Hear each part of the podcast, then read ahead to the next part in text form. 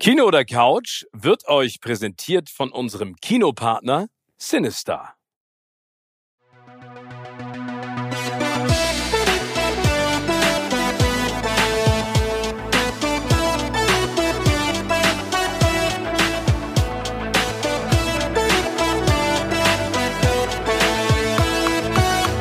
In meinem Podcast Kino oder Couch treffe ich jede Woche prominente Menschen aus den unterschiedlichsten Bereichen. Egal ob aus dem Sport, Musik, Kino, Serien oder Entertainment Business. Und gemeinsam sprechen wir über spannende Filme, Serien und das Leben. Und es wird die alles entscheidende Frage gestellt, Kino oder Couch.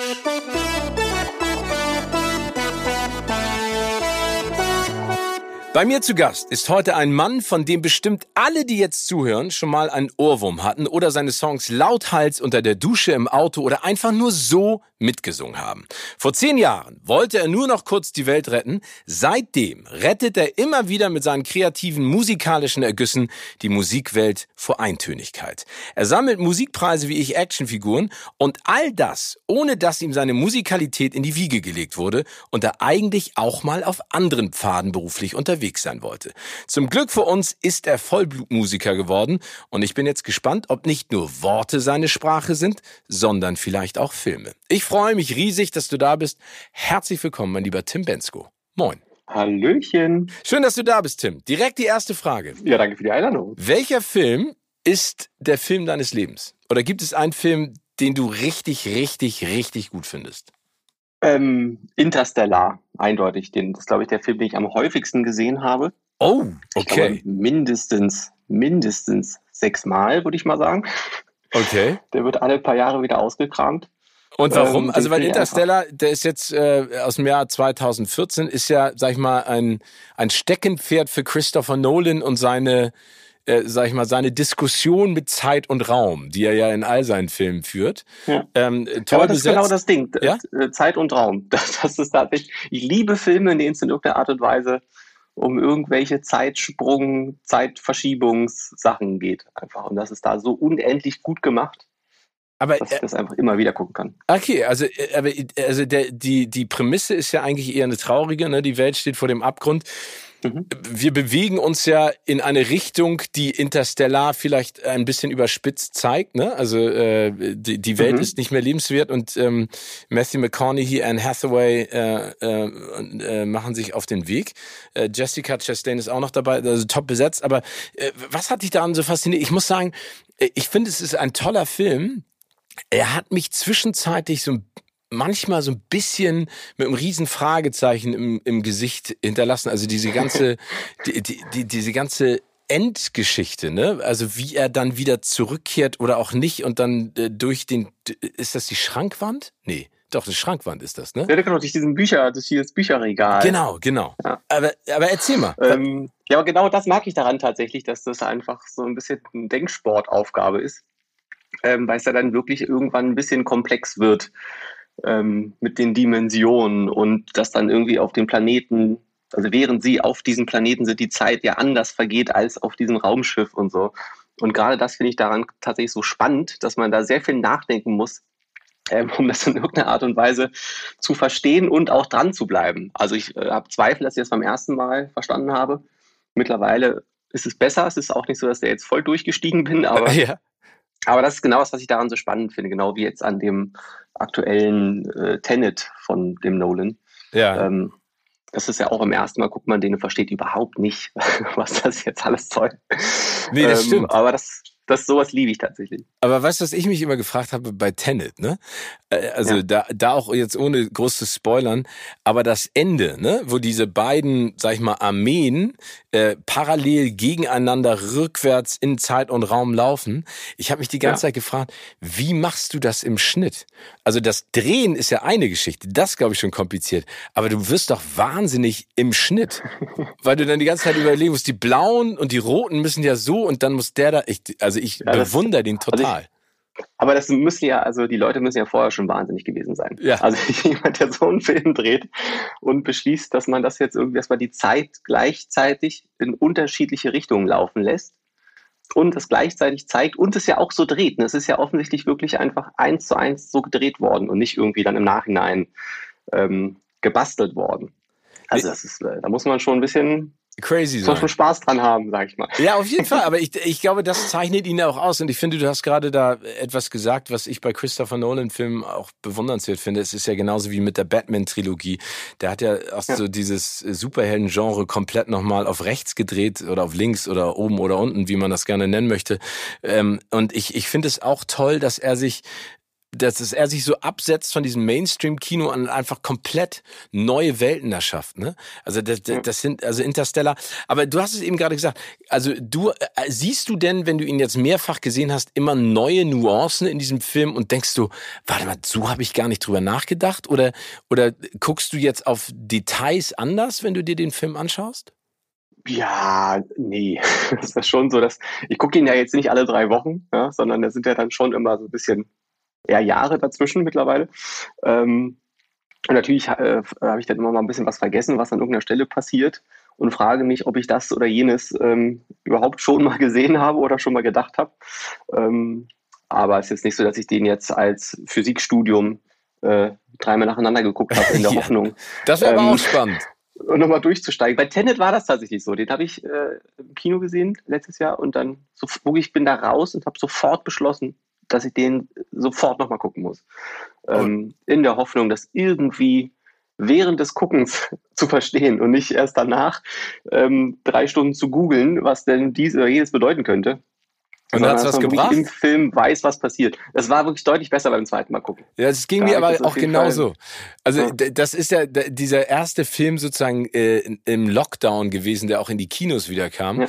Und ich war erstmal total erschlagen von dem, was da passiert ist. Ne? Also auch diese ganze Flughafenszene mit dem Jumbojet, das hat er, da hat er, hat er extra ein Jumbojet gekauft, was ich auch ganz spannend finde. Ähm, wer kann, der kann. Ja, wer kann, der kann, genau. Und äh, ich habe ihn auch direkt ein zweites Mal gesehen und da wurde mir auch einiges klarer. Aber ich, ich, ich bin auch total begeistert. Äh, bist du denn jemand, der dann, also der Hans Zimmer ist ja sozusagen der Haus- und äh, Hofkomponist von Christopher Nolan und sollte ja auch für Interstellar, das ist ja auch ganz spannend, die Musik ne, oder der Soundtrack ähm, sollte ja was ganz Neues erfinden. Achtest du da auch drauf oder ist das etwas, was du sozusagen passiv mitnimmst, weil das ja auch Szenen unterstützt? Oder bist du da jemand, der da auch ganz genau immer zuhört? Also jetzt nicht aus so einer Musikerbrille, ne? Also das ist schon, also ich bemerke das, äh, gerade bei Hans Zimmer ist das, äh, hört man ja schon irgendwie immer raus. ja. ähm, also seit Inception gefühlt, ähm, ja, erkennt man das eigentlich immer sofort bei den Filmen, wenn er es gemacht hat. Ähm, genau, mir fällt das eigentlich nur auf, wenn das wirklich total, äh, also wenn es das wirklich sehr unterstützt oder total dagegen geht. Ähm, also da fällt mir direkt Tron ein. Tron 2.0 war das, glaube ich. Ja, genau. Wo man die ganze Tron Zeit sich fragt, was soll das? was soll diese Musik? Das hat mich wahnsinnig gemacht. Ähm, aber bei Heinz Zimmer ist natürlich eine Bank, die Sachen, die da passieren. Ja, finde ich auch. Aber, ähm, aber ich finde es ja. spannend, dass du das sagst, weil Tron Legacy, finde ich, hat mich. Also, ja, Tron Legacy, genau. Ja, genau. Also ich, ich fand den Film also ich glaube, das ist ja, äh, also ich, das ist, äh, der erste ist ja, glaube ich, äh, ein paar Jährchen bevor du geboren wurdest, rausgekommen. Den habe ich ja schon als Teenager gesehen. Das war damals so totaler Flash, aber ich, Tron Legacy, ich kann den Film nicht so richtig greifen. Also Kurt Russell ist ja auch immer eine Bank, wenn, wenn der irgendwo mitspielt. Aber ich, ähm, ich weiß, was du meinst. Und wenn du es jetzt sagst, dass die Musik so, die, die hat, die hat eher gegen den Film zeitweise gearbeitet, oder? Ja, genau, es hat also, ich, also ich jetzt schon ewig her, als ich den gesehen habe, aber ich kann mich erinnern, dass mich das total gestresst hat. Und das ist dann doch der, der wahrscheinlich der, der Musiker in mir oder zumindest die Tatsache, dass auch einer in mir drin ist. Ähm, ich kann dann halt auch nicht weghören. Also wenn da irgendwie Musik ist, die irgendwie äh, komisch ist und nervt, das kann ich nicht ausblenden. Das, also das ähm, macht dich dann auch richtig kirre. Stresst mich dann. Ganz genau. Ja, und den Film, den fand ich jetzt auch, ähm, also nicht, den ersten Tron ist natürlich ein legendärer Film. Und dann feiert man das weil der zweite halt daran angelehnt ist und all die Sachen halt irgendwie wieder, wieder vorkommen und wieder aufkommen. Aber wenn man den jetzt wahrscheinlich einzeln gesehen hätte, hätte man ihn auch nicht so abgefeiert. Nee, glaube ich auch. Also, weil, weil er, glaube ich, ich glaube, der erste Tron war damals dieses Videospiel und du wirst reingesogen. Das war ja total flashy und das war jetzt fast noch ein Ticken zu drüber. Ähm, aber ich fand ja. ihn trotzdem ganz spannend. Aber Interstellar ist, äh, finde ich, ein Meilenstein. Ähm, ich habe, also ich finde, zum Beispiel Tenet hat mich mehr geflasht noch als Interstellar, aber ich kenne ganz viele, ähm, die sagen, Interstellar ist, äh, ist typisch Christopher Nolan und passt auch perfekt und hat ja auch ähm, äh, einen Oscar gekriegt für die besten visuellen Effekte. Also ich fand den auch, äh, finde ich auch großartig. Mhm. Äh, kommen wir vielleicht mal zu Serie. Hat er, glaube ich, auch das erste Mal so ein, so ein schwarzes Loch quasi visualisiert. Ne? Stimmt. Ne? Ich kann mich erinnern, dass das damals total durch die Medien ging, ähm, dass man da total irgendwie mit Physikern, Astrophysikern gearbeitet hat, dass man das irgendwie schafft darzustellen, damit man ein Bild davon hat. Ich würde gerne mal, weil du das jetzt gerade gesagt hast, ich würde gerne mal wissen, wie Christopher Nolan lebt. Weißt du? Der einfach mal in sein Wohnzimmer gehen. Einfach mal. Der also, wohnt wahrscheinlich in so, in so einem Wohnwagen, wohnt er wahrscheinlich. Ja, genau. Die ganze Zeit nur dabei, über solche Sachen nachzudenken. Ja, genau. Und hat so ein riesen Teleskop und guckt die ganze Zeit äh, in die Sterne und überlegt sich, was man da machen kann. Oder er, ist, er hat schon längst eine Zeitmaschine erfunden und reist mittlerweile durch die Zeit. Äh, und äh, deswegen kann er, also deswegen lässt er sich so viel Zeit mit seinen Filmen, weil er weiß, er hat viel Zeit, weil er die kontrollieren kann. Vielleicht ja. ist das der Sinn und Zweck dessen, Vielleicht ist er, er auch aus der Zukunft, das kann auch sein. Oh, das Christopher Nolan ein Alien. Ah nee, aus der Zukunft ist ja kein Alien. Also das wäre das wär interessant. Vielleicht weiß er mehr als wir. Aber deshalb, dann genau, deshalb weiß er all diese Sachen, das muss ja irgendwo herkommen. Stimmt, aber dann das, das wäre dann auf der anderen Seite auch schon ein bisschen beängstigend, ne? Also wenn man sich Total. überlegt, dass er das alles weiß, weil weil so richtig fröhlich sind seine Filme ja eigentlich nicht, oder? aber das was ja wirklich spannend wäre, wäre, ihn zu sehen, wenn er mit einem richtigen Astrophysiker mal diese Sachen durchdiskutiert. Also ob er da wirklich inhaltlich mithalten kann. Stimmt. Weil der scheint sich ja wirklich seit Jahren intensiv damit zu beschäftigen. Und wenn man halt so einen Film wie Tenet auf die Beine stellen kann, der ja wirklich, also, ne, also da muss man ja wahnsinnig sein oder wahnsinnig werden. Ähm, wenn man das kann, dann muss man ja schon wirklich sehr in dem Thema sein.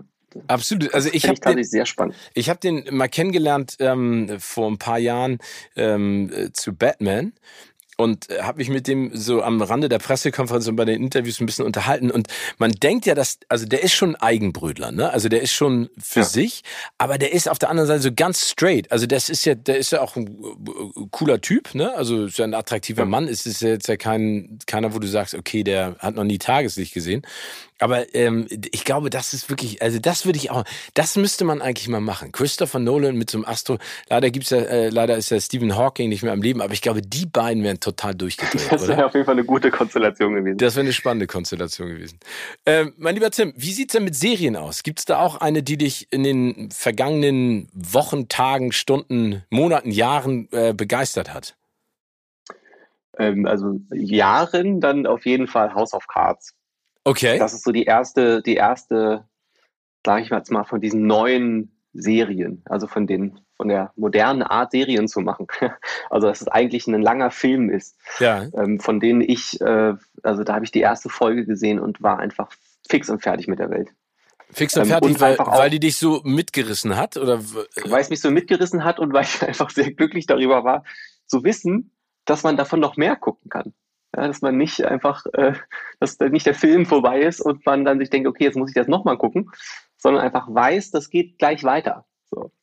Ah, das ist aber auch, das Kevin ist aber auch Spacey interessant. da drin einfach sensationell. So. Ja, ich meine, Kevin Spacey und Robin Wright sind, sind großartig. Ich, also ich finde, ich finde spannend gerade, was du sagst, weil das ist, ein, es gibt so, es gibt so ein paar Filme, die man geguckt hat und dann ärgere ich mich immer, dass der Film zu Ende ist und dass ich ihn nicht nochmal so jungfräulich sehen kann, wie ich ihn das erste Mal gesehen ja. habe.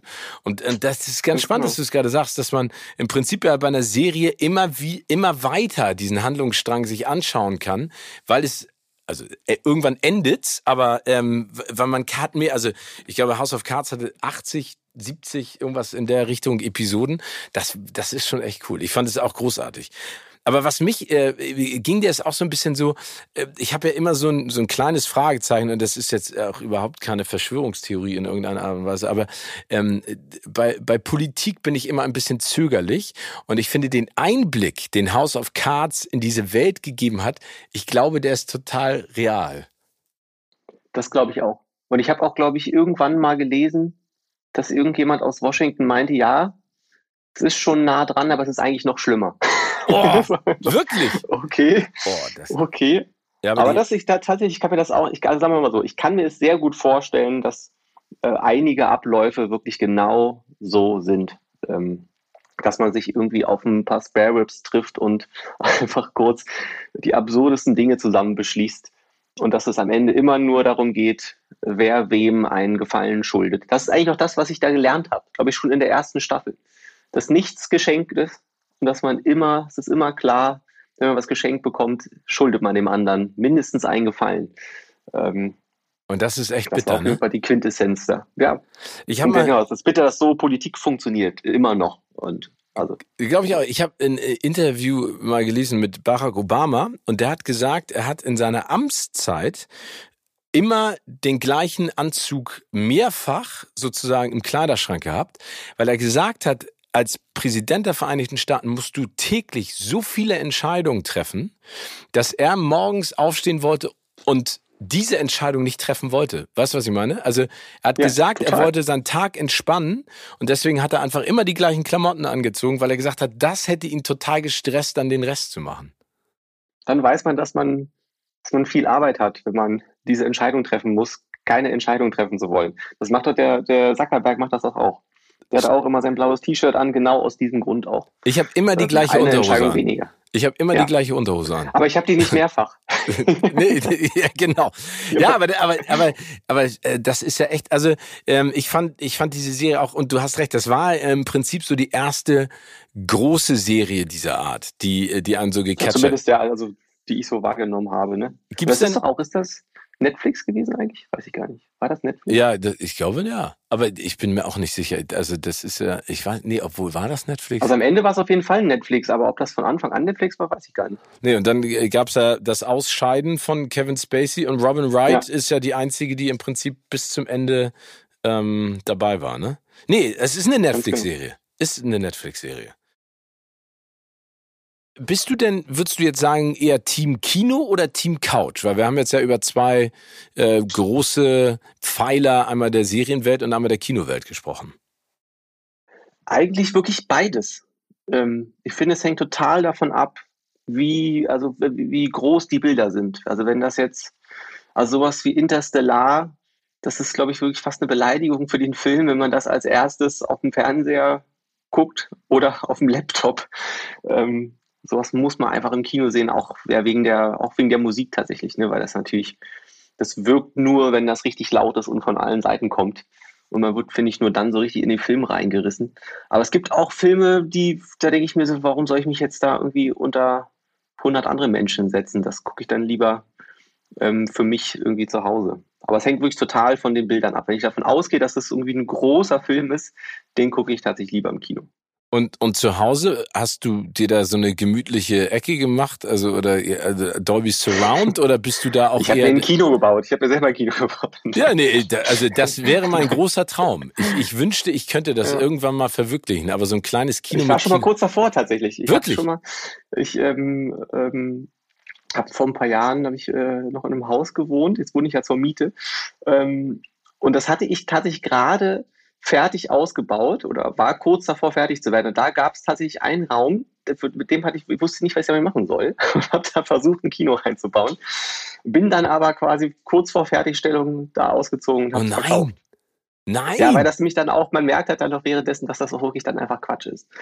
Äh, ein, ein Kino sich zu Hause selber einzubauen. Ja, also Kino ist jetzt ein bisschen übertrieben, einfach ne, ein Zimmer mit einer Leinwand. so. Ja, genau. Aber ähm, aber genau, am Ende des Tages, das ist so ein bisschen wie wenn man sich eine Sauna, wenn man eine Sauna hätte. Ich glaube, man benutzt die einfach nicht mehr. Das ähm, stimmt. Und äh, die, die, die Wirkung, die so eine Sauna im Urlaub entfaltet, ähm, die geht dann so ein bisschen flöten. Und das ist, glaube ich, dann, wenn man so einen Kinoraum hätte, ist dann wahrscheinlich auch so. Apropos Sauna. Aber ich habe hier zu Hause, habe ich aber tatsächlich, also natürlich, ich habe hier so einen, ne, einen, Fernseher und äh, eine Couch. Und aber okay, aber da guckst du, also du guckst dann nicht auf dem ja. Laptop oder sowas. Sondern, nee, nee, genau, das meine ich. Nee, also du machst schon. es dir da gemütlich und äh, und äh, bist du denn, also ich merke immer mehr, ich meine, das ist ja auch in der digitalen Welt normal, aber wenn mich so eine Serie oder ein Film nicht relativ schnell abholt, dann und ich merke, ich fange an, vielleicht ins Telefon zu gucken oder in einer Zeitschrift zu blättern oder sowas, das, dann muss ich den Film ausmachen. Geht dir das auch so oder bist du jemand, der das dann straight durchzieht äh, bis zum Ende? Na, also bei Filmen finde ich es tatsächlich wirklich relativ einfach. Also wenn man da noch eine halbe Stunde das Gefühl hat, dass da passiert nichts, dann macht man das einfach aus. Bei Serien ist das ein bisschen schwieriger. Es gibt so Serien, da muss man sich schon zwingen, zwei, drei Folgen zu gucken. Ähm, Game of Thrones zum Beispiel. Ja. Also ich, ich kenne so viele Leute, die die erste Folge häufig gesehen haben, ähm, weil sie beim ersten Mal ausgeschaltet haben und dann aber aus dem Freundeskreis gehört haben, du musst es bis zur dritten schaffen. Danach ist super. Und hast du es ähm, geschafft bis zur dritten? Ähm, ja, tatsächlich. Ich ähm, habe es bis zum Schluss geschafft am Ende auch. Also alle Aber Staffeln. ich habe auch die erste, die erste, genau, aber ich habe die erste Folge auf jeden Fall dreimal gesehen. Ähm, weil ich Was? beim ersten Mal auch so dachte, uh, das ist aber ein bisschen, huh. Also vom Stoff her, inhaltlich meinst du, von den ganzen Namen ja, und genau, Familien? Ja, genau, weil es ja auch ja. relativ ne, langatmig erstmal erzählt ist und man äh, also es, ja, ist ja einfach auch total komplex. Man muss ja erstmal wirklich mehrere Folgen gesehen haben, um überhaupt die Konstellationen zu verstehen. Ähm, wenn man das dann irgendwie einmal verstanden hat und dann die erste Folge nochmal sieht, dann äh, ne, erschließt sich das auch schon in der ersten Folge. Aber ich finde schon, dass es viel Informationen erstmal ja, total. waren. Und es gibt einige Serien, bei denen das so ist. Da muss man sich mal schon mal zwingen, die ersten zwei, drei Folgen zu gucken und dann kann man meistens nicht mehr ausschalten. Aber man merkt schon, du, du bist jemand, du musst gefordert werden beim Gucken, bei Serie oder Film. Oder, oder lässt du dich auch manchmal von so Popcorn-Filmen berieseln oder ist das für dich Zeitverschwendung? Ähm, ja, bei Filmen geht das schon auch mal. Man kann ja nicht immer selbst entscheiden, was man guckt. man muss ja manchmal Kompromisse eingehen.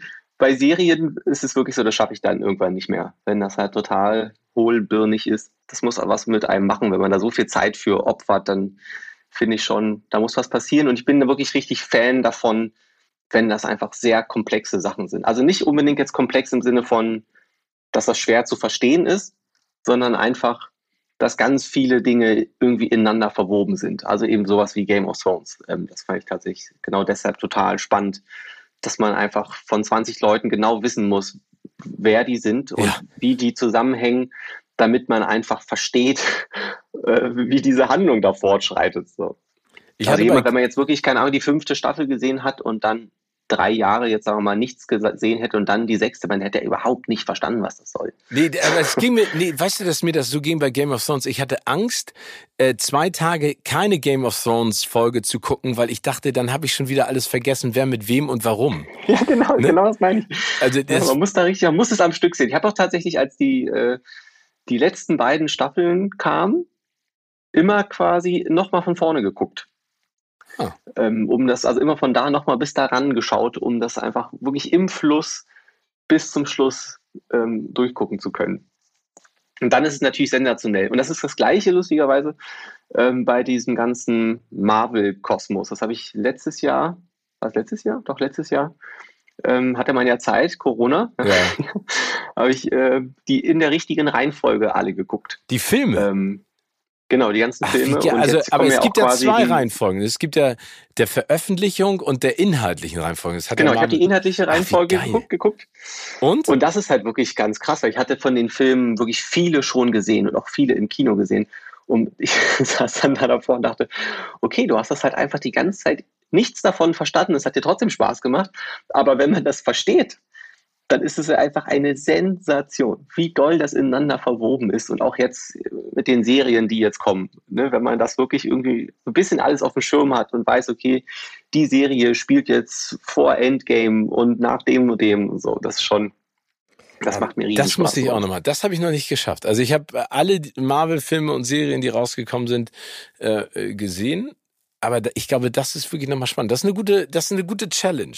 Das muss ich nochmal machen. Total. Das dauert ein bisschen. Das ist, das ist, das ist dann Serie, das ist Serien gucken Deluxe, weil das natürlich, also am Ende ist es ja dann wie eine Serie. Ja. Aber natürlich von der Qualität her nochmal auf einem anderen Level, als ja mittlerweile auch diese Blockbuster-Serien sind. Das ist schon, also das kann ich wirklich sehr, sehr empfehlen. Natürlich ist es auch zeitintensiv. Aber es macht Bock. Ähm, aber genau, so eine Serie wie äh, WandaVision, ja. Die wirkte tatsächlich, glaube ich, ganz anders auf mich, weil ich einfach den Zusammenhang total auf dem Schirm hatte von allem davor. Ähm, und dann äh, feiert man das eigentlich noch ein bisschen mehr. Ja, das, äh, also äh, danke für den Tipp. Tim, das werde ich auf jeden Fall nochmal machen. Aber da ist ja zum Beispiel auch so ein Mastermind wie Christopher Nolan steckt dahinter. Das ist ja der Kevin Feige, der Chef von mhm. Marvel, den, äh, der ja auch so crazy. Ich meine, das musst du. Also ich glaube, dass du da diesen Überblick nicht irgendwann verlierst, das finde ich völlig verrückt. Ne? Also ja, das was, ist wirklich völlig. verrückt. Ich habe letztens habe ich so ein, bei YouTube so ein Ding gesehen. So die Aussicht auf Phase 4. Das ist jetzt, glaube ich, Phase 4. Ja, genau. genau. Und dann fing die irgendwie an, Phase 4 MCU und Phase 5. Und so, haben die so spekuliert, was da jetzt irgendwie so für Serien kommen, auch ja mit ganz neuen Helden. Und dann haben die das immer mit so ein paar Ausschnitten aus irgendwelchen Filmen belegt. So, und dann kamen die dann mit so Filmen, die irgendwie zehn Jahre auseinander waren, wo dann irgendwie einer in der Tür stand, der ein Tattoo auf dem Arm hatte, der dann zehn Jahre später in einem anderen Film hat wieder einer das Tattoo gehabt und dann heißt es ja, das ist übrigens die und die Gruppe und über die kommt dann jetzt ein Film. So, und die wurden ja da schon angeteased. Und man so denkt, wie bitte? Aber wie Hast geil. du wirklich vor zehn Jahren dich darauf vorbereitet, dass du äh, 2022 eine Serie zu dieser komischen Gruppe drehst? Vielleicht, also das war wirklich völlig absurd. Ja, aber vielleicht, vielleicht reisen ja Kevin Feige und Christopher Nolan durch die Zeit. ja. Vielleicht äh, muss er die beiden sehr wahrscheinlich fragen. mittlerweile. Ja, also ja. wir kommen, ich glaube, wir kommen dieser ganzen Geschichte auf den Grund mittlerweile. Ja. Mein lieber Tim, äh, ich habe es ja eingangs schon äh, einmal gesagt, und das finde ich ja ganz interessant. Ähm, deine Familie, ich weiß nicht, ob du das selber mal gesagt hast, oder ob ich das gelesen habe. Du sagst, deine Familie ist total unmusikalisch. Ähm, ja, also, also meine Mutter, die hatte sogar ein Musikverbot, die, wenn die in der Schule gesungen haben. Ja, ich weiß auch nicht, wie sowas zustande kommen kann. Das erzählt sie auf jeden Fall, äh, seitdem ich denken kann, dass wenn da gesungen wurde, dann musste sie rausgehen. ähm, weil die wohl irgendwie, also sie hatte, glaube ich, so ein, irgendwelche, irgendwas auf ihren Stimmbändern. Heutzutage würde man einfach sagen, komm, hab ich nicht so. Aber damals irgendwas war da, deshalb ähm, redet sie sich ein, nicht singen zu können kann sie auch wirklich nicht. Okay. Und hat auch ähm, schwierigen Musikgeschmack. Ähm, was, was, heißt genau, schwierigen Musikgeschmack? Was? Ja, das kann ich jetzt nicht weiter ausführen. Achso, okay. Also er äh, ist schwierig in, in, in vielen Bereichen Augen. keine Freunde. okay. Aber es hat mich ja am Ende, hat mich natürlich geprägt trotzdem, ja, weil das immer deutschsprachig war. Ähm, aber genau, ich halt, also es wurde halt nicht, also es wurde halt gar keine Musik bei uns zu Hause gemacht. Ähm, und eigentlich auch nur so klassisch im Auto Musik gehört. Ähm, und dann eben, wie gesagt, eher so deutschsprachige Sachen, mal bessere, mal schlechtere. Äh, die besseren waren so die Grönemeyers dieser Welt. Mhm. Die unangenehmeren Sachen waren dann eher so Heinche und so. Okay. Also ich habe nichts gegen Heinche, aber als Kind. das, das ist schon anstrengend, ne? Okay, danke, dass man das hören darf. ja. ähm, genau, das ist aber wirklich überhaupt nicht, da wurde überhaupt nichts angestoßen. Ich habe einfach total früh dann irgendwann gemerkt, was Musik mit mir anrichten kann, im positiven, aber auch im negativen Sinne tatsächlich. Also, also emotional jetzt, meinst fünf, du? Total, genau, emotional. Und konnte einfach wirklich innerhalb von irgendwie zwei, drei Minuten in einer komplett anderen Stimmung sein, einfach durch eine bestimmte Art von Song, die ich gehört habe. Und dann habe ich halt so gedacht, naja, wenn das so eine Kraft bei mir hat, dann wäre es ja irgendwie ganz nett, wenn ich das irgendwie auch selber beeinflussen könnte. Und einfach die Songs schreibe, die ich dann halt gerade so brauche. Und so kam das eigentlich dann, dass ich relativ früh beschlossen habe, dass das der richtige Beruf für mich wäre. Und bist du denn da, also bist du da auch zu deinen Eltern gegangen, hast gesagt, das ist jetzt der Weg, den ich gerne einschlagen möchte? Und äh, also waren die da also unterstützend? Ja, jetzt nicht so offiziell, ne? ja. das klingt ja, also ich habe jetzt nicht groß verkündet, sondern ich habe das einfach immer wieder gesagt, dass ich das gerne machen möchte. Ähm, und natürlich irgendwie auch dann bei allem, was irgendwie mit Singen zu tun hatte, war ich immer dabei, ob das eine Weihnachtsfeier war oder ähm, auf Geburtstagen irgendwelche Lieder vorträllern. Ähm, und ja, die waren jetzt nicht, also ich sag mal so, die haben es mir nicht ausgeredet, aber mir schon natürlich auch zu verstehen gegeben, dass das schon noch vernünftig wäre, was Richtiges zu tun. Ähm, und so habe ich mich, aber es hat sich aber dann so ein bisschen so vor sich hin geschlängelt, sage ich jetzt mal. Und dann wurde so jedes Jahr mal einmal so ein ernstes Gespräch geführt, so frei nach dem Motto, so jetzt, ne, willst du nicht mehr was ordentliches machen? Ähm, was war denn was Ordentliches in den Augen deiner Eltern? Ja, schon so Ausbildung machen oder okay. irgendwas Vernünftiges studieren. Ich habe ja dann äh, Theologie studiert, das kam jetzt auch nicht so gut an. ja, aber, da, aber das finde ich ganz spannend, Tim, dass du es gerade sagst, weil also Musik ist ja dein Steckenpferd, deine Passion, deine Leidenschaft und du bist damit zu Recht auch richtig erfolgreich.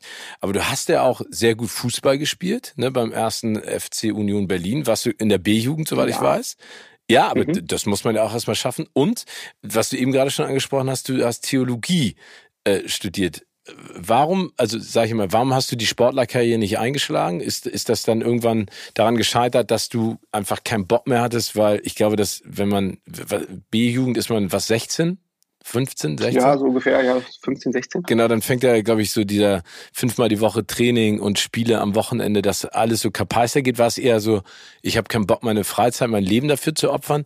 Und bei der Theologie, das ist ja komplett, sag ich jetzt mal, konträr zu dem, was Musik und Fußball darstellen.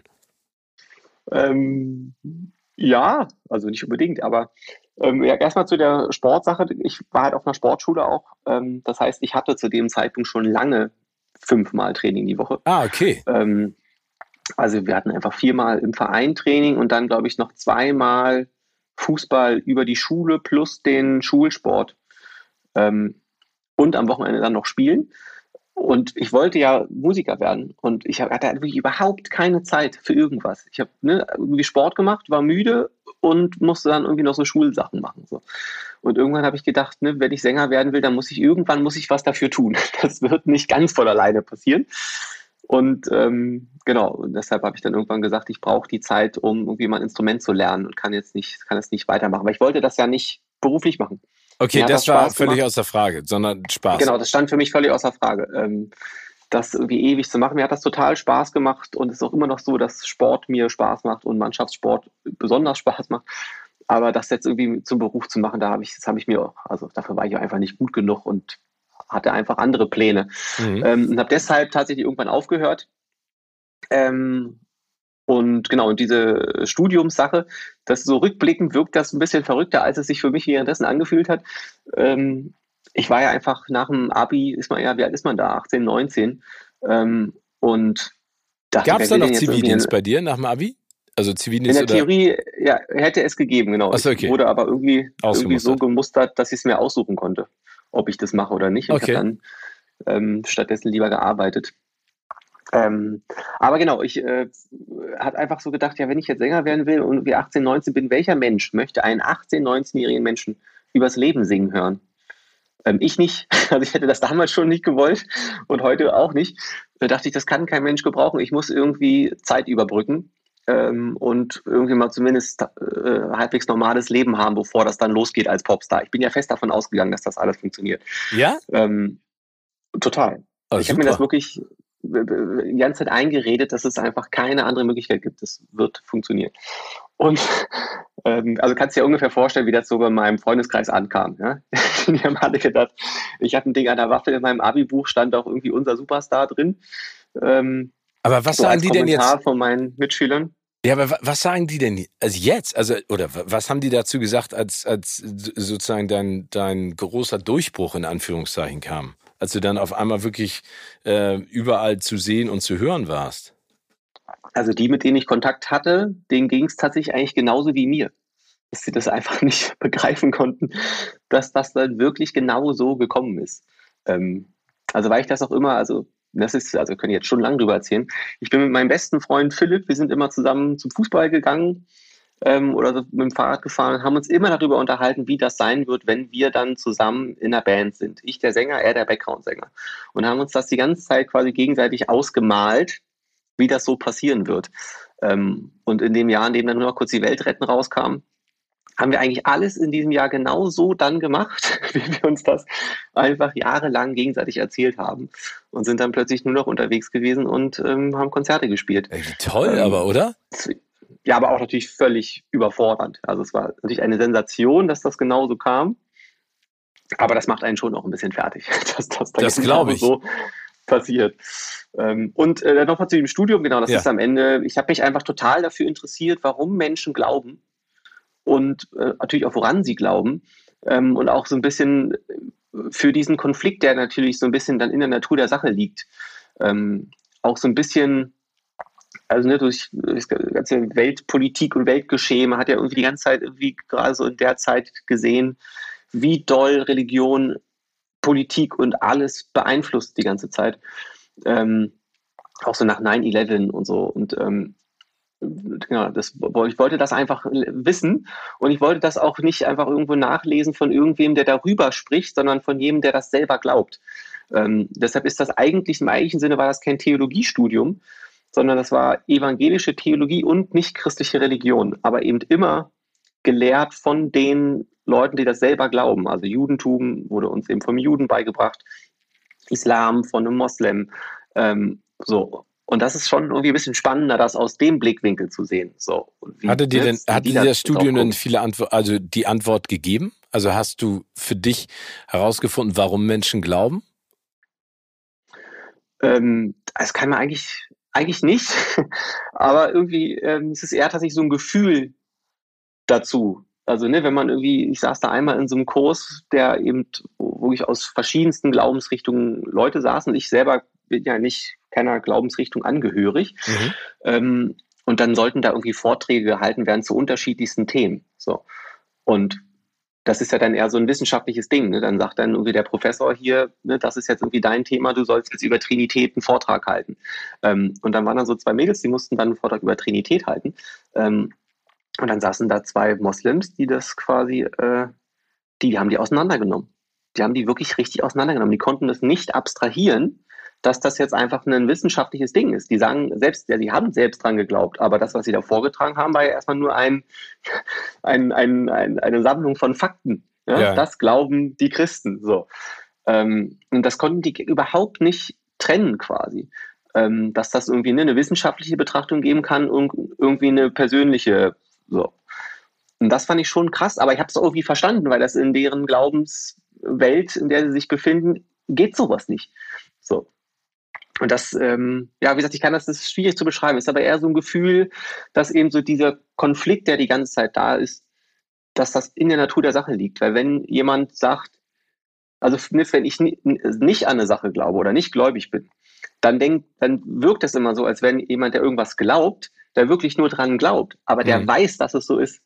Für jemanden, der quasi richtig gläubig ist, für den ist das ein Fakt, für den ist das nicht eine Sache, die der, die der hofft, dass die so ist. Die, ne, der hofft nicht, dass da irgendwo ein Gott ist, sondern für ihn ist das quasi ein Ganz Fakt, klar gegeben. das. Ja. Genau, und davon abzurücken ist einfach dann nicht möglich und auch nicht theoretisch davon abzurücken. Es geht dann eben einfach nicht.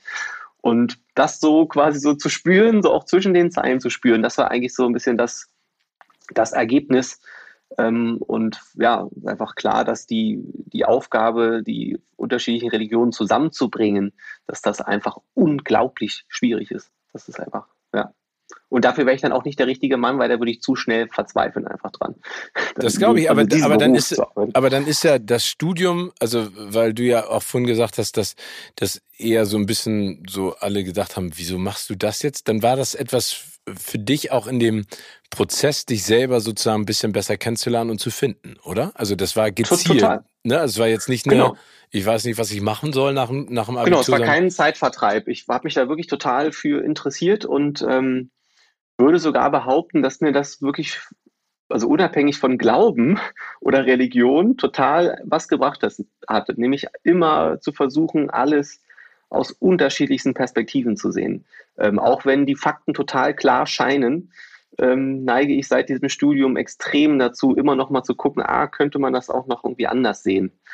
Ähm, Aber das, das ist ja toll. Also dann, ja. dann ich finde es toll, wenn man sich dem einfach öffnet und versucht zu verstehen, warum andere Menschen so ticken und man selber mhm. vielleicht dadurch, dass man durchs Elternhaus, durch Freunde, durch die Bildung, durchs Umfeld ja ganz anders geprägt wird? Ähm, dieses keine Antwort zu kriegen, zu lernen, dass das auch okay ist. So, dass man also, dass man nicht auf jede, jede Frage, Frage, eine Antwort kriegt. Gibt, genau, ne? man muss nicht, genau, es muss nicht auf alles eine klare Antwort geben. Es gibt einfach so Sachen, ähm, wo man auch mal sagen muss, okay, ich, das kann ich nicht entscheiden, ob das in die eine oder die andere Richtung richtig ist, weil irgendwie beide Seiten mir total einleuchten. So. Und zum Glück muss man ja auch nicht immer das entscheiden. Es gibt natürlich Lebenssituationen, da hat man keine Wahl, da muss man sich für A oder B entscheiden. Da sind wir wieder beim Anzug, ähm, mhm. bei der Anzugwahl am Morgen. Ähm, aber gerade bei solchen Fragen, da wenn man ne, da keine letztgültige Antwort drauf bekommt, dann lernt man da auf jeden Fall in so einem Studium, das ist auch okay, weil es so viele total plausible äh, Wege gibt, da Sachen zu denken, dass man schnell an den Punkt kommt, dass man sich sagt, okay, ähm, es gibt zu viele gute Antworten. Jetzt verstehe ich auch, warum du Nolan so gut findest.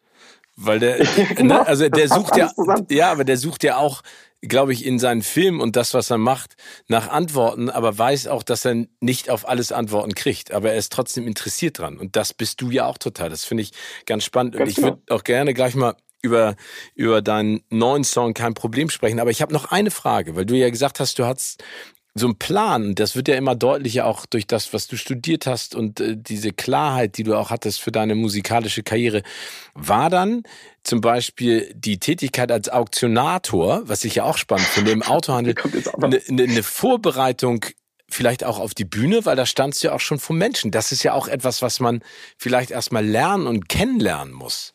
Oder warst du schon also, immer jemand, der das gerne gemacht nee, hat? Nee, nee, nee. Das, also ich habe es mir auch eingeredet, dass äh, ich das deshalb mache tatsächlich, was natürlich äh, eigentlich nicht der Fall war. Ich hatte damals dann irgendwann, da war klar, dass mit dem Studium, das dreht sich jetzt im Kreis, alles, was ich irgendwie wissen wollte, hatte ich dann irgendwie da schon mal gehört und hatte dann so das Gefühl, okay, jetzt mache ich das gerade wirklich nur noch irgendwie, um Zeit zu überbrücken oder um ähm, ne, das irgendwie abzuschließen, wohl wissend, dass ich mit dem Abschluss eh nichts machen würde. Und dann habe ich irgendwie mit einem Freund telefoniert und überlegt, ja, was, was mache ich jetzt? Und dann haben wir zusammen beschlossen, ähm, dass ich da irgendwie als Aushilfe erstmal anfange in diesem Auktionatorenladen. Also, ne, die haben Autos versteigert und brauchten irgendwie eh irgendwie Leute, die so ein bisschen helfen. Ähm, und das wollte ich eigentlich nur so ein bisschen zum Übergang machen, um dann eben währenddessen mich mal um meine Musik zu kümmern, richtig. Ähm, das ist mir aber nach ein paar Wochen so langweilig gewesen, dass ich dann mich da beworben habe, äh, Auktionator zu werden, was rückblickend immer noch völlig absurd ist weil ich, als ich das erste Mal da reingegangen bin, das war, glaube ich, das erste, was ich gesagt habe, dass ich niemals in meinem ganzen Leben mich auf dieses Podium stellen würde und auktionieren würde. Das haben sie ja, das wäre. Ja. ja. Und ähm, da irgendwie hat sich das dann aber so ein bisschen dahin entwickelt. Ich hatte da auch irgendwie viele Bücher so über so Karrieresachen gelesen und habe mir so ein bisschen war einfach in so einem Film drin, so von wegen, ne, ich muss nur das und das machen, dann werde ich da auf der Karriere leider ganz schnell aufsteigen. Und bin dann da wirklich relativ schnell eingestellt worden und auch relativ schnell dann wirklich dabei gewesen, diesen Beruf auszuführen. Aber hatte logischerweise dadurch dann äh, gar keine Zeit mehr, irgendwie Musik zu machen. Gleichzeitig, aber genau wie du gesagt hast, war das dann irgendwie plötzlich ein sensationelles Training, um auf der Bühne zu sprechen. Auf der Bühne singen war nie ein Problem, da hat man ja auch zu tun, ist irgendwie, ne? Da, Konzentrierst also du dich ja auch eher auf deine Texte und auf dich, auf die Emotionen. Genau. Ne? Ja. Genau, aber das Entscheidende bei so einem Konzert ist tatsächlich eher das dazwischen. Das äh, durfte ich früh lernen, dass das dazwischen eigentlich darüber entscheidet, wie so ein Abend sich entwickelt. Ähm, und das war natürlich das ein sensationelles Training vor 200 Autohändlern. Ähm, zu bestehen, ich als glaub, jemand, der viel jünger aussieht, als er ist. Eine besondere, das ist eine besondere Klientel, glaube ich auch, ne? Genau, also alles, was man sich da so klischeemäßig vorstellt, das ist wirklich genau so. Ähm, und genau dazu bestehen. Und ich, ich äh, habe schon immer viel jünger ausgesehen, als ich bin. Als ich da war, war ich ja dann, wie alt war ich denn da? 2007 war ich 23, da sah ich wahrscheinlich aus wie 16. ähm, und habe denen dann da irgendwie erklärt, nein, das Auto kostet jetzt nicht 97.000 Euro, sondern 97.200. So, ähm, und das war ein sensationelles Training. Und dann, jetzt wurde es verrückt. Dann habe ich tatsächlich dann so anderthalb Jahre später, hatte ich plötzlich eine Stimmbandentzündung. Und diese Davon. Stimmbandentzündung, also genau, vom vielen Sprechen, ich war erkältet und habe dann irgendwie eine Auktion gemacht ähm, und hatte auch irgendwie da gerade irgendwie viel gesungen, ähm, äh, weil ich viel geprobt hatte mit meiner Band und so.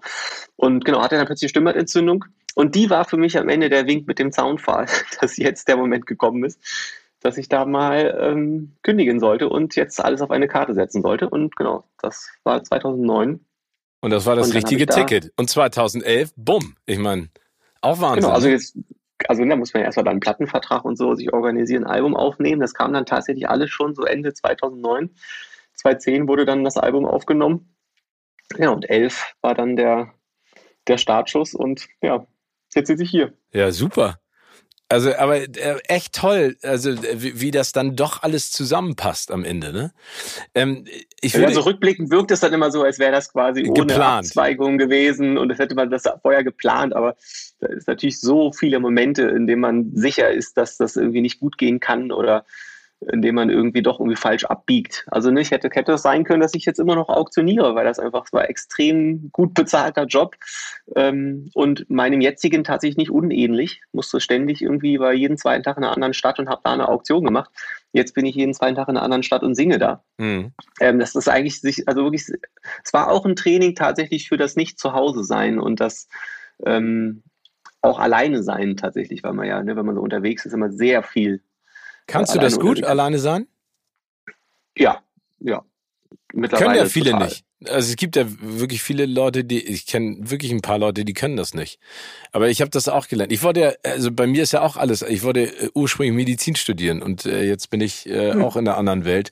Aber das, ich finde, das ist ja das Tolle ne, an, äh, am Leben, dass man Pfade einschlägt und die führen einen dann vielleicht auf. Das sind ja auch alles immer günstige Zufälle und dann muss man einfach diese Chance packen und ergreifen und dann und genau. sich dann Mühe geben. Wenn man dann ne? irgendwo landet, wo es einem, äh, ne, wenn man irgendwo landet bei einer Sache, die einen dann erfüllt, dann ist natürlich eine Sensation. Ich kenne wirklich so viele Beispiele aus so meinem Freundeskreis, die, ähm, also auch von meinem Theologiestudium, wo einfach Leute dabei waren, die ganz sicher waren, dass das irgendwie das ist, was sie machen müssen, weil sie irgendwie äh, gläubig sind oder sich dafür interessieren.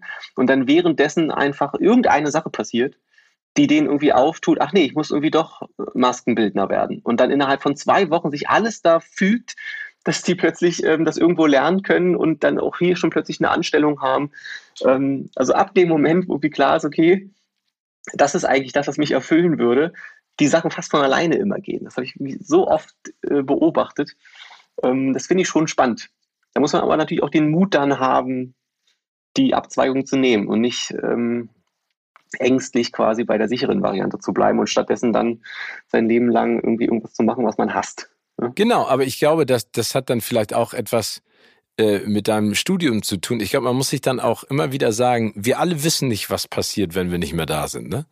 Und wir alle Ganz haben genau. nur ein einziges Leben und nur ein einzige, sag ich mal, äh, eine lange Zeit, die Chance, Dinge zu machen, die einen glücklich machen. Und ich glaube, das ist etwas, was total wichtig ist und was ja auch, glaube ich, vielen Leuten jetzt in dem Lockdown oder in dieser Corona-Zeit also ich, ich habe das Gefühl, dass sich da ganz viele Dinge neu justiert haben und deswegen muss ich sagen, hat dein Song, also kein Problem, vor allen Dingen auch einzelne Zeilen, ganz viel beim Hören jetzt auch nochmal ausgelöst, weil ich habe, also es geht ja im Prinzip darum, dass du keinen Bock mehr hast auf diese oberflächliche Welt, jetzt mal als, als Quintessenz in Kurzfassung, ne? Oder, oder habe ich das falsch interpretiert?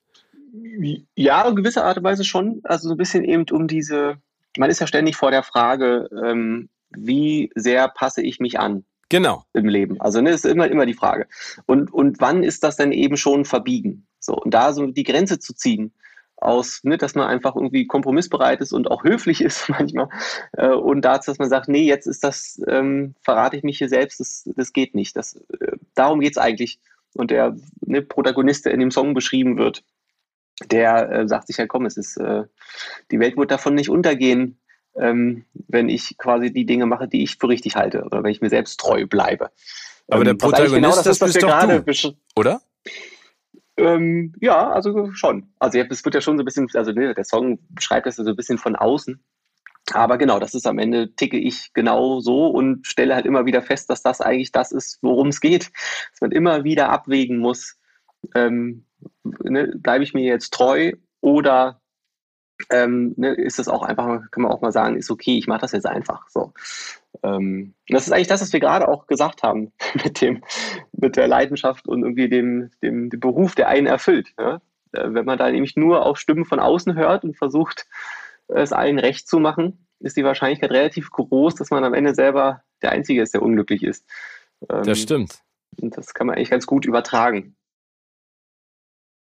wir beide arbeiten ja, sag ich mal, auch in einem in einer Welt, also ähm, wir, Musik und Fernsehen und Entertainment haben ja viel miteinander zu tun. Ich würde dir gerne, weil, weil äh, eine Zeile heißt, mein Lächeln verkrampft, meine Würde verstaucht. Wie komme ich hier wieder raus? Fällt denn niemandem auf, wie die Gespräche sich gleichen? Jeder im Raum findet sich selbst am geilsten. Ähm, macht dich das manchmal mürbe, weil du hast ja, also ich, ich finde es total spannend, was du gemacht hast, aber du hast dann zum Beispiel auch äh, 2019 hast du dich komplett so rausgezogen und bist ja auch äh, ein bisschen um die um die Welt gereist. Ähm, mhm. Äh, hast du manchmal das Gefühl, dass deine dass das, was du gerne beruflich machst, von außen mit so viel anderen Sachen vollgestopft wirst, die du eigentlich gar nicht haben möchtest, dass du zwischenzeitlich diese Zeit für dich auch brauchst? Oder wo ziehst du die Kraft her, auch mit dieser Oberflächlichkeit umzugehen und du selber zu bleiben? Uff, ähm, also ich, Stichwort ist, glaube ich, einfach Humor. Ich habe, glaube ich, gelernt in den letzten Jahren, dass ähm, immer mehr mit Humor zu nehmen und weniger Dinge verbissen zu sehen. Ähm, und mich eben wirklich eher auf das zu konzentrieren, was mich an dem Beruf erfüllt. Ähm, also wirklich auch darauf zu achten, dass ich beim Songschreiben auch wirklich Spaß habe und das nicht nur als Mittel zum Zweck sehe, um dann wieder irgendwas veröffentlichen zu können. Weil eigentlich eben genau das ist das, das was mir Freude bereitet. Ähm, ne, der Moment, in dem man dann genau so, so eine Zeit findet, für die, die du gerade vorgelesen hast, ja. bin ich immer noch sehr stolz drauf, mit der verstauchten Würde. Ähm, ähm, das sind eigentlich die Momente, wofür ich das mache. Und dann natürlich am Ende äh, Live-Konzerte, ne? beim Song schreiben schon sich vorstellt, dass die Fans an der und der Stelle das und das singen könnten, wenn sie das dann wirklich irgendwie ein Jahr nach dem Schreiben tun. Ähm, das sind so eigentlich die magischen Momente, wofür ich das mache. Und ähm, bei dem Rest, man trifft halt immer wieder oder kommt immer wieder in Situationen, bei denen man wirklich die Hände vom Kopf zusammenschlägt und sagt, es kann doch nicht sein, es kann doch nicht sein, es ist doch nicht das erste Mal, dass ihr sowas macht. Ähm, aber das, damit habe ich mich tatsächlich wirklich einfach abgefunden und versuche das mit Humor zu nehmen, dass wirklich in, man muss es leider so hart sagen, in acht von zehn Fällen man äh, in Situationen kommt, wo ich mir genau diese Frage stelle, wie kann es sein, dass sich dass das hier so abläuft, weil ihr macht das doch nicht zum ersten Mal. Ja, das ähm, kenne ich. Das, das, das glaube ich. Ja, ja, ja, das ist, das ist, das ist absurd. Aber ähm, du hast es eben gerade gesagt: Ein Song schreiben und zu sehen, wie die Leute emotional mitgehen. Ne? Also und du hast ja auch gesagt, ja. jeder interpretiert ja einen Song anders. Das ist ja nicht unbedingt nur der Text, sondern die Melodie, die Situation, in der du es gehört hast, dieses nostalgische, das zieht dich zurück. Du war also Musiker, ne, also Konzerte war sind das, was am allerschwierigsten in den oder was nicht stattgefunden hat und wir uns alle fragen, wann geht es endlich weiter. Aber du hast jetzt glaube ich Ende Juli ein Konzert gegeben. Ne? Oder, mhm. oder, oder, oder liege ich da falsch? Doch, glaube ich, ne? Doch, genau. Wir haben jetzt unser erstes wieder gespielt. Wie, wie war das? Also, das muss ja für dich, also keine Ahnung, ich kriege Gänsehaut, wenn ich rede und ich habe da das Konzert gar nicht gegeben, aber wie war denn die Situation für dich, da oben endlich wieder zu stehen und das, was du so sehr liebst, den Menschen, die dich dafür so sehr lieben, vorzutragen?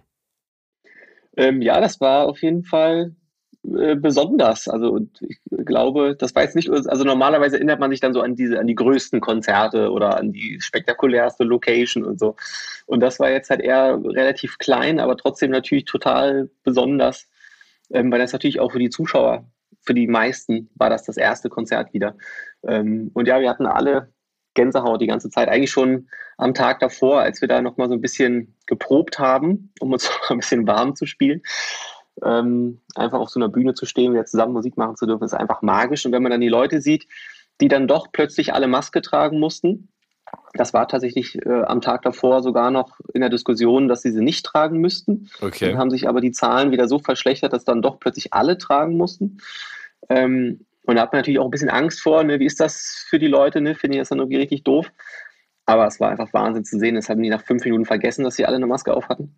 Ähm, man kann offensichtlich auch mit Masken sehr laut mitsingen. Sehr gut. ähm, und einfach wirklich, ja, einfach krass zu sehen in den Augen der Leute, wie sehr die das alle genossen haben. Ähm, endlich wieder so ein, ja, einfach, ne, dass sich das Leben mal kurz wieder nach Normalität anfühlt.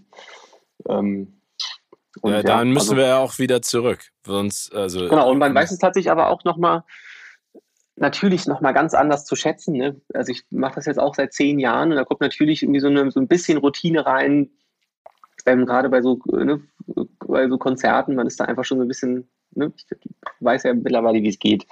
Ähm, aber sich einfach nochmal wirklich bewusst zu machen, dass jeder Einzelne, der da hinkommt, wie besonders das eigentlich ist. Also dass man einfach ein Glück hat, dass es einfach dass man das Menschen machen gibt, darf.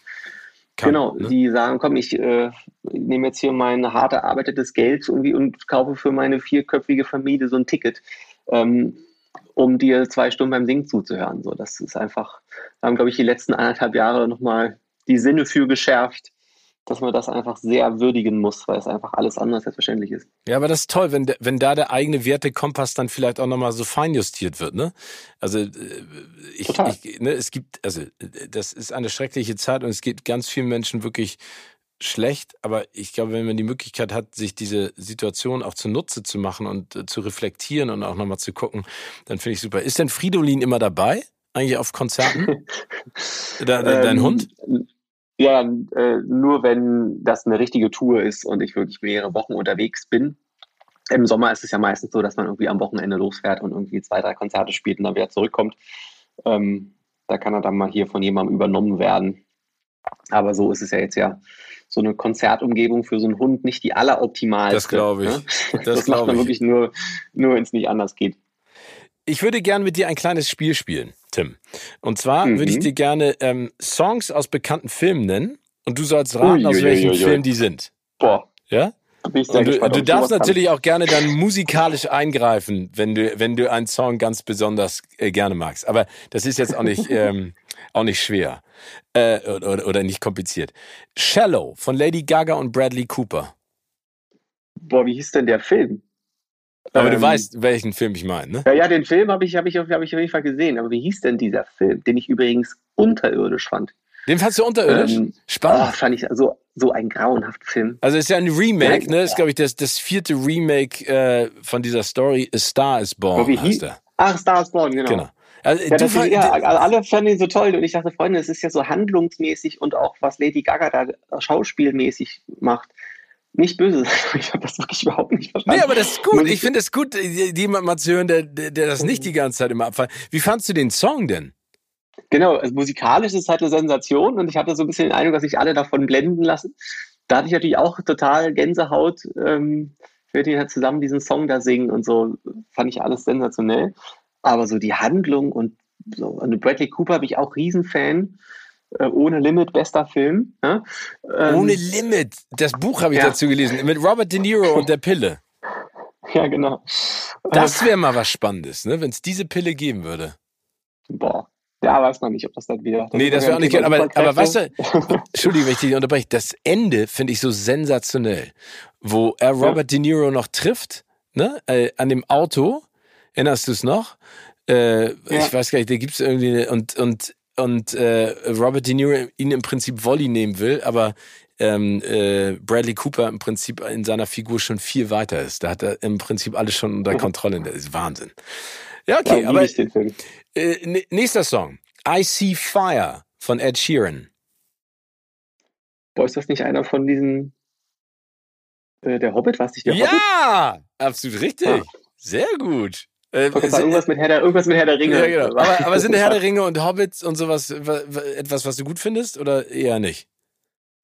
Ähm, doch, das tatsächlich auch, auch aus den gleichen Gründen, ne, die ich vorhin sagte, einfach, weil das so schön komplex ist. Und ich freue mich schon sehr. Es gibt ja jetzt offensichtlich ein Serie. Äh, Re Release-Datum für die Serie, ne? 22. 20? September 22. Ja, oh, da freue ich mich auch richtig drauf. Oh, bin jetzt, sehr, sehr gespannt. Da bin ich auch gespannt. Aber ich glaube, dass die das gut hinkriegen. Ich glaube, die haben die, die haben die richtigen Showrunner, habe ich gelesen. Das wird, glaube ich, ganz geil. Probier es mal mit Gemütlichkeit. Ähm, oh, das war da, da äh, das ist äh, Mowgli. Genau. Und äh, Balu der Bär, das Dschungelbuch. Genau. Ja. Ich hätte beinahe, hätte ich, äh, hätte ich äh, König der Löwen gesagt. Oh, aber da, da pass mal auf, da kommt auch gleich noch was. Da kommt auch gleich noch was. Ka ähm, äh, probier's mal mit Gemütlichkeit. Ist das ein Song, den du auch gerne mal mitsummst und singst? Nö. Bist du jemand, der Songs äh, mitsummt und singt? Habe ich, so, äh, eher pfeifen tatsächlich. Ich bin so ein Pfeifer die ganze wirklich? Zeit. Wirklich? Kannst du gut pfeifen ja. oder ist das eher so, du pfeifst einfach, weil du Bock drauf Nö, hast? Ich, ich, genau, ich laufe immer den ganzen Tag durch die Gegend und pfeife vor mich hin, vor allem wenn ich ein bisschen nervös bin. Echt? Da, das ist dann, ja, also ich, ich erwische mich dabei immer vor Konzerten. Äh, weißt du, womit ich mich immer äh, äh, versuche zu chillen vor irgendwelchen Shows? Ich laufe die ganze Zeit immer rum. Und dann, dann kriegen die immer Panik, weil ich immer im Studio rumlaufe und die mich nicht finden, wenn die loslegen wollen. Ich bin dann immer so in meiner Zone. Ja, ja, genau. ähm, Staying Alive von den Bee Gees. Boah. Ja, der Film heißt Staying Alive oder Night Fever. Also ist John Travolta. Achso, der John Travolta-Film. Ja, genau. Okay, okay jetzt, jetzt kommen wir zu etwas. Can You Feel the Love Tonight von Elton John und Tim Rice? Hast du eben schon gesagt. Na, das ist ja König der Löwen. Ja, siehst du. Guck mal, also großartig. Aber ich, ich, Wie fandst du denn da das Remake von König der Löwen jetzt, dieses 3D-Super-Spektakel da? Äh, fand ich nicht gut. Ähm, ja. Weil also das klingt jetzt so doof, ne? Also das ist eine völlig falsche Argumentation, aber ich habe immer noch nicht verstanden, warum man also Tiere animiert, dass die sozusagen sprechen und sich menschlich verhalten, damit ich mir den Film angucke, den ich eigentlich total cool fand als Zeichentrickfilm. Macht das Sinn? Das, was ja. ich gerade gesagt habe? Ja, ja, verstehe, verstehe ich schon irgendwie. Ja, ich fand es auch optisch, es sieht natürlich alles, wenn man guckt das die ganze Zeit und denkt, boah, krass, was heute möglich ist wie gut das aussieht. Aber die trotzdem hat, hat es irgendwie so was komisches, komisch Liebloses. Ja, oder? Also, ist, ja. also ich kann, ich weiß nicht, also das ist ja genauso wie ähm, mit äh, Dschungelbuch, auch der Realverfilmung. Ähm, dann ja. siehst du auf einmal K, also der, der Film selber, der Kinderfilm oder der Zeichentrickfilm, ist ja großartig, ne? K war immer so ein lustiger Sidekick. Äh, K, die Schlange kriegt immer auf die Omme, ne? Und, und Baluda Bär und äh, hier, ich bin der König im Affenland und ne, diese ganzen, der Orang-Utan. Und dann guckst du dir ähm, ja. die, diese, ich weiß nicht, das ist ja keine Realverfilmung, aber diese CGI-Realverfilmung an und denkst du, wow, wie düster ist das alles, ne? Diese die K ist irgendwie so 85 Meter lang und der Kopf ist drei Meter breit und ne und ich keine Ahnung also das sieht schon toll aus aber ich ich finde diesen diesen diesen Charme ne den den den mag ich einfach von den alten Zeichentrickfilmen oder der, oder, ja. oder ging es dir nicht so aber er ist ja die Frage wenn man das nicht kennt ja doch genau das, genau das Gefühl das ich auch hatte aber es ist halt immer so ein bisschen die Frage was wie ist das wenn man den Vergleich gar nicht hat ne? also wenn jetzt wir können es ja nicht mehr naiv äh, gucken. Ähm, das ist ja immer nur irgendwie, wenn man das dann vergleichen kann, so ein ja, genau. nostalgisch wird zu den Sachen, die man schon kennt. Aber ja, genau, wenn man aber den Vergleich hat, dann finde ich es auch so ein bisschen merkwürdig immer. Tim, wenn man sich jetzt nochmal äh, auch nochmal vor Augen führt, was du vorhin erzählt hast, gibt es, sag ich mal, eine Charaktereigenschaft oder einen Spruch oder einen Rat, ähm, der dir beim Erreichen deiner Ziele am meisten geholfen hat? Also lustigerweise, ähm, das ist also gar, gar nicht so eine große Lebensweisheit, aber ähm, zu mir hat tatsächlich 2009 der DJ von den Söhnen Mannheims äh, gesagt, äh, du kannst nicht zweigleisig fahren. Ähm, du kannst nur quasi eine Sache mit voller Leidenschaft quasi machen, ansonsten ist es eigentlich zum Scheitern verurteilt. Ähm, und das hat auf jeden Fall, äh, das war so ein bisschen nochmal so der letzte, die letzte Initialzündung für mich ähm, dass, sie, dass er einfach diesen Satz gesagt hat, dass man, man ne, nicht, du kannst nicht irgendwie auktionieren und ähm, da irgendwie voll dabei sein und gleichzeitig versuchen, irgendwie ein geiles Album zu schreiben. Das geht einfach nicht. Du musst dich darauf voll und ganz quasi sich einer Sache widmen, was natürlich dann eben auch ein gewisses Risiko mit sich bringt. Aber mehr Risiko macht eben auch immer mehr Gewinnchancen. Das stimmt. Ähm, und ähm, genau daran habe ich mich tatsächlich gehalten. Und äh, es hat funktioniert. Deshalb war das auf jeden Fall ein Satz, der sich mir eingebrannt hat. Gab es denn auch mal einen Ratschlag, auf den du hättest verzichten können? Also diese klassischen Sachen so, ach Tim, komm jetzt mal ganz im Ernst, sing, was willst du denn damit? Oder, oder ist dir das, oder blendest, hast du es immer ausgeblendet? Ja, das habe ich natürlich immer ausgeblendet, aber ähm, ja, gerade so am Anfang oder vor meiner Karriere, äh, das kann man sich ja gar nicht vorstellen, wie viele Leute mir erklärt haben, dass man mit deutschsprachiger Musik dass man damit nicht im Radio stattfinden kann, dass man damit dementsprechend einfach keinen Erfolg haben kann. Es war vollkommen ausgeschlossen, dass das möglich ist. Ähm, und jetzt und beißen sich alle in den Arsch, dass sie dir das überhaupt gesagt haben. Zu Recht. ja, weiß man nicht, ähm, ob die Leute so reflektiert sind, aber das ist aber schön, also ne, auch das sehe ich tatsächlich eher positiv, ähm, wie schön das ist, dass das jetzt die, die deutsche Sprache viel mehr vertreten ist in der Musik. Leider immer noch nicht im Radio tatsächlich. Es ist immer noch genauso schwierig, wenn nicht sogar noch schwieriger, mit deutschsprachiger Musik ins Radio zu kommen. Wirklich? Ich hätte ähm, jetzt gedacht, dass das mittlerweile durch den Erfolg ja, ja. von dir und, und Kolleginnen und Kollegen. Hm, ähm, nee. nee? nee, es ist tatsächlich wirklich die, äh, die Entwicklung eher andersrum. Gerade jetzt auch durch Corona geht es halt wieder noch mehr darum, bloß nichts, was irgendwie äh, quasi kritisch sein könnte oder ähm, bisschen schwerer sein könnte, gerne seicht und leicht und das ist mit englischsprachiger Musik immer ein bisschen einfacher, wenn das so vor sich hin dudelt. Ja, ähm, okay, aber was, das finde ich immer wieder erstaunlich, wenn dann irgendwelche Teenager an mir vorbei summt, irgendein Song von 50 Cent, äh, Let me lick your lollipop, let me take you to the candy shop singen und ich denke ja, also, ihr habt doch gar keine ja. Ahnung, was ihr da singt und das, das wird, nicht, also das wird nicht zensiert, sage ich jetzt mal. Aber Texte ja. bei dir, also von dir, die ja zum Nachdenken anregen, die zum Reflektieren an, was ich total geil finde. Also bei deinen Songs geht's mir wirklich so wie dir mit Interstellar. Ne? Also ich, ich muss. Das nein, ist aber ein Kompliment. Ne, nein, meine ich aber im Ernst, weil, weil ich, ich höre sie mir dann einfach an und mach mir dazu auch die Gedanken. Ne? Also ist ja Nummer eins etwas Melodisches, aber Nummer zwei auch etwas Inhaltliches, was sich transportiert und was mich dann auch einfach auch anspricht. Das finde ich total wichtig. Aber das hätte ich jetzt nicht gedacht, dass das so schwierig mittlerweile ist. Ähm, gibt's doch, denn, doch, das ist immer noch so. Gibt's denn etwas, was du nicht als Selbstverständlichkeit mitnimmst? Oder hinnimmst? Ähm, ja, also das, was wir ja gerade schon gesagt haben, ne? einfach, dass ähm, ich diesen Beruf ausüben kann. Das ist ja, also ne, mir war schon auch als Kind und Jugendlicher und junger Erwachsener total bewusst, dass das wirklich eine absurde Idee ist, Sänger und Popstar werden zu wollen. Ähm, also mir war klar, das kann nicht funktionieren. Jeder hat irgendwie so einen Traum von ne, so einer absurden Sache und das ist einfach, warum sollte mir das passieren? Ähm, Aber du hast es ja geplant. Du hattest es ja geplant. ja, ja, geplant klingt so klingt so gewollt, so als hätte ich das gewollt. Es war eher so, dass ich wusste, dass das passiert. Also das, ist, das klingt Kannst komisch, du mir davon ein bisschen was abgeben von diesem, äh, du weißt, dass es passiert? Das finde ich super. Also es klingt natürlich rückwirkend, klingt fast noch verrückter, als es schon währenddessen war.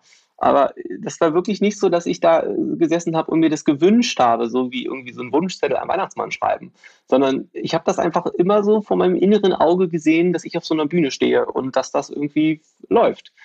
Ähm, und dass das dann wirklich so gekommen ist, das ist so, ne, das ist natürlich nicht selbstverständlich. Mir ist klar, wie viel Glück dazu gehört. Ähm, und dann, es ist so ein bisschen wie beim Herrn, wie bei, beim Zverev, der gerade die Goldmedaille gewonnen hat bei Olympia, dem jetzt plötzlich alle auf die Schulter klopfen. Äh, und sagen, und wir haben es immer gewusst, ne? Ja. Genau, wir haben es immer gewusst, du warst schon immer unser Lieblingstennisspieler. Ja, ja. Ähm, das war, glaube ich, ein bisschen anders. Ähm, das ist dann wirklich relativ schwierig, wenn alle einem auf die Schulter klopfen. Dann da muss man dann eben aufpassen, dass man das irgendwie stimmt. Äh, versucht, äh, sich äh, zurückzubesinnen, wie man eigentlich dahin gekommen ist. Und das in so vielen Momenten wirklich einfach so unendlich Glück. Ähm, und auch mit dem Song, ne, ich kann mich sehr, sehr gut daran erinnern, dass gleichzeitig auch noch der ein oder andere andere deutschsprachige Song veröffentlicht wurde. Ähm, und das sah wirklich wochenlang so aus, als würde nur noch kurz die Welt retten, total hinter denen abschmieren. Ja. Ähm, und ähm, ne, was auch immer am Ende gemacht hat, dass das dann sich gedreht hat. Aber äh, es hätte auch genauso anders kommen können. So. Ja, klar, und, ähm, aber, aber ich, ich, ich glaube, Glück braucht man immer, aber Talent hat man. Ne? Und dann die Kombination muss dann einfach funktionieren. Aber ich finde es gut, wenn man das Selbstbewusstsein und das Ziel hat und auch einfach sag ich mal, was heißt die Gabe, aber wenn man, wenn man für sich einfach so etwas beschließt, das finde ich ganz, ganz wichtig. Ich finde es total gut. Und ich finde das, das, ich glaube, viel mehr Menschen sollten, und das, da kommen wir wieder zurück äh, zu deinem Song, ähm, sich nicht von außen beeinflussen lassen, sondern an das glauben, was sie gerne machen wollen. Und dann gucken und dann versuchen. Aber trotzdem auch mal den einen oder anderen guten Ratschlag annehmen. Das ja. ist ja das Schwierige. Ja? Ratschläge annehmen und trotzdem quasi den eigenen Weg konsequent gehen. Ja, aber wenn ich wage, der nicht gewinnt. Das ist die Schwierigkeit das, des Lebens. Ja, genau. das stimmt. Ja.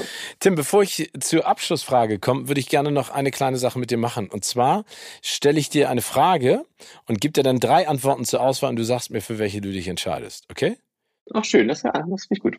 Also, stell dir vor, du dürftest in deiner Rubrik äh, Tim trifft, ne, das, äh, auf YouTube, machst du jetzt glaube ich gerade nicht, aber hast du ja eine Zeit lang gemacht. Mit ja, einem das kommt irgendwann bestimmt wieder. Hoffentlich. Ja. Mit einem der folgenden SchauspielerInnen plaudern. Und wen wählst du und vor allen Dingen warum? A. Kevin Spacey, B. Matthew McConaughey oder C. Scarlett Johansson? Ja, das ist natürlich Scarlett Johansson. das ähm, bin ich sehr verliebt gewesen in jüngeren Jahren. Und Jetzt nicht mehr? Äh, ich finde die ja immer noch super. Ich finde die immer noch super, aber mittlerweile bin ich da nicht mehr so am Schwärmen. aber ich muss dazu sagen, ähm, Kevin Spacey und Scarlett, die ähm, habe ich zu beiden quasi äh, richtig traurige Gefühle, denn ich hätte beide beinahe mal getroffen. Wirklich? Das war irgendwie, ja, das war irgendwie eine goldene Kamera. Die waren, glaube ich, sogar die, die gleiche goldene Kamera die ich dann irgendwie abgesagt habe, weil ich an den drei Tagen davor schon irgendwie so viel zu tun hatte und ich jetzt eh nicht so der Typ bin, der jetzt einfach als ähm, Promi-Gast zur Veranstaltung geht. Ich, ne, man sieht mich da eigentlich immer nur, wenn ich da auch irgendwie singe. Ähm, und habe das dann irgendwie abgesagt, weil ich dachte, nee, es ist mir jetzt zu anstrengend. Dann sehe ich am nächsten Tag Kevin Spacey und Scarlett waren oh. da. Boah, das, das, das Herz gebrochen. Ja, das glaube ich. Das, da, da, da hätte ich mir auch einen Arsch gebissen. Aber es kann ja noch kommen. Es kann ja alles noch kommen. Obwohl äh, ich jetzt diesen Black Widow habe ich gerade, ich habe gerade den Black Widow gesehen. Ja. Ähm, bei Disney Plus. Das fand ich tatsächlich fast der erste Marvel-Film, den ich äh, richtig enttäuschend fand. Ja, inwiefern? Das, ja, das war irgendwie nur so zwei Stunden ähm, rumemotionalisieren gefühlt. Und dann gab es nochmal einmal so ein bisschen rumkämpfen und fertig. Das hat eigentlich die Handlung zusammengefasst von dem ganzen Film. Okay, also nicht in der, in der, in der Art und Weise, wie der Rest zusammen, sich zusammengefügt hat. Vielleicht musst du nochmal alle gucken in der richtigen Reihenfolge und den dann auch nochmal und siehst dann eine ganz andere Version. Ja, nee, es war schon so ein bisschen, wir müssen jetzt einen Film für sie machen und dann, ne, so ein bisschen fehlte dem so eine richtige, richtige packende Story, fand ich. Stell dir jetzt mal folgendes Szenario vor. Du steckst mächtig in der Klemme, denn jemand hat deinen geliebten Hund Fridolin geklaut. Du kannst ihn nur zurückholen, indem du gegen den Dieb oder die Diebin in einem Wettbewerb antrittst und gewinnst. Die Art des Wettbewerbes darfst du aber selbst wählen. Für was entscheidest du dich? Also sehr äh, theoretisch und hypothetisch. A, ein Kochbattle. Ihr müsst jeder vor Haupt- und Nachspeise schmecken und es anschließend nachkochen. Derjenige, der dichter dran ist an dem Originalgeschmack, gewinnt. B, Heimwerken. Wer kann schneller einen IKEA-Einbauschrank aufbauen? Oder C, Fitness. Wer kann länger die berühmte Plank halten? Uh, das ist richtig einfach. Ähm, eindeutig IKEA-Schrank aufbauen. Ja, du bist so ein Heimwerker, hast du ja vorhin gesagt. Du hast ja selber ein Kino gebaut und, glaube ich, auch ein Garten, äh, Hochbeet gebaut. Ne? Du bist äh, ja, Keller entkernt und sowas. Das ist dein Ding? Entspannt dich das? Ja, das macht mir schon, macht mir richtig Spaß. Äh, diese Kellerentkernungssache war wirklich sehr lustig, weil wir, es war in einer Konzertpause auf einer Tour. Und dann habe ich jetzt mit so einem Vorschlaghammer da Wände eingerissen und bin dann quasi von da in die Mercedes-Benz-Arena in Berlin gefahren. da ein habe da ein Konzert gespielt und konnte wirklich kaum das Mikrofon halten. Das war oh. auf jeden Fall die, der Kontrast dieser beiden Situationen. War einfach wirklich absurd. Aber das glaube ich. Aber entspannt dich das? Also holt dich das? Ja. Ich mag ja auch so, ich habe ja mal eine Zeit lang auf dem Bau gearbeitet. Also das ist jetzt auch schon sehr lange her und Dach, Dächer abgedeckt. Und diese Art der physischen Arbeit, die habe ich geliebt. Ne? Ich habe auch. Ja, ich finde das auch. Genau, man hat, man, das ist auch, man sieht auch gleich, was man gemacht hat. Ne, vergleichen Ergebnis. Genau. Irgendwie, das ist so. Ich bin eh sehr praktisch veranlagt und irgendwie, das macht mir einfach Freude. Also Ikea-Schränke aufbauen ist jetzt nicht, macht mir jetzt nicht unendlich Freude, aber äh, die, das würde auf jeden Fall, hätte ich in dem Wettbewerb eine Chance. Ja. Also könnte man, könnte man dich, ähm, wenn du mal Zeit hast, was schwierig ist bei deinen ganzen Engagements, äh, auch mal sozusagen motivieren, einen Keller gemeinsam oder ein Haus mit zusammen zu renovieren? Total. Das ist unproblematisch. Ja, super. Also du weißt ja, dass momentan das Problem äh, in Deutschland ist, ist fehlen Handwerker. Ne? Man muss. Äh, ja, ich überlege wirklich ernsthaft, ob ich irgendwie sowas wie eine Schreinerausbildung, ähm, dass man sowas irgendwie, muss ich mal gucken, ob das irgendwie möglich ist, das parallel zu machen. Das würde ich unglaublich gerne einmal richtig lernen von jemandem, der das wirklich kann. Ähm, genau, das wäre ja wär dringend gebraucht.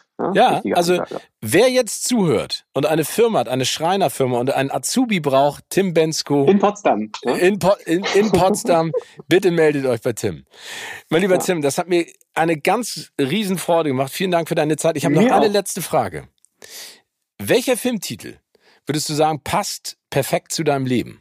Aktuell oder vergangen oder in die Zukunft guckend? Boah, ja, das, ist das ist so eine Frage, die hätte, hättest du mir vorher heimlich schon mal reingeben können. Ja, die, ja, ja es tut mir leid. Die, die, die, ist auch wirklich hart. Aber ähm, äh, ich, ich, nee, eigentlich, doch, ich, ja? das, äh, das, ist ja das ist ja eigentlich ganz einfach. Es ist tatsächlich, wenn Worte meine Sprache werden, müsste heißen. Oh, ähm, weil sich alles immer irgendwie darum gedreht hat, äh, bis jetzt, sowohl im Privaten und dann über das Private in die Musik hinein und ähm, gefühlt geht es immer darum, die richtigen Worte zu finden. Bei Songschreiben, in Interviews. Es macht aber auch Spaß. Die deutsche Sprache ist eine tolle Sprache. Deswegen, wenn Worte meine Sprache werden. Absolut. Tim Bensko, tausend Dank. Bleib gesund und munter. Viel Erfolg. Ebenso. Vielen, auf vielen ganz Dank. bald. Danke dir. Bis dann.